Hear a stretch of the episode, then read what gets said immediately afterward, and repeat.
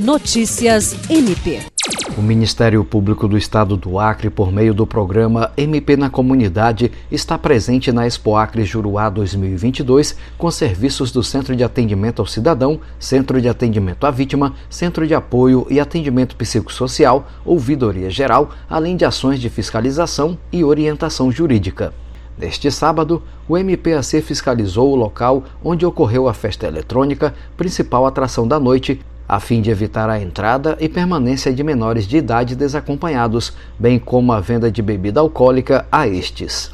Os promotores de justiça Dayan Moreira e Iverson Bueno se reuniram com os responsáveis pelo evento e orientaram quanto à cobrança de documentos de identificação do público e alertaram quanto à responsabilização judicial no que tange às leis de proteção da criança e do adolescente em eventuais ilícitos penais. Jean Oliveira, para a Agência de Notícias do Ministério Público do Estado do Acre.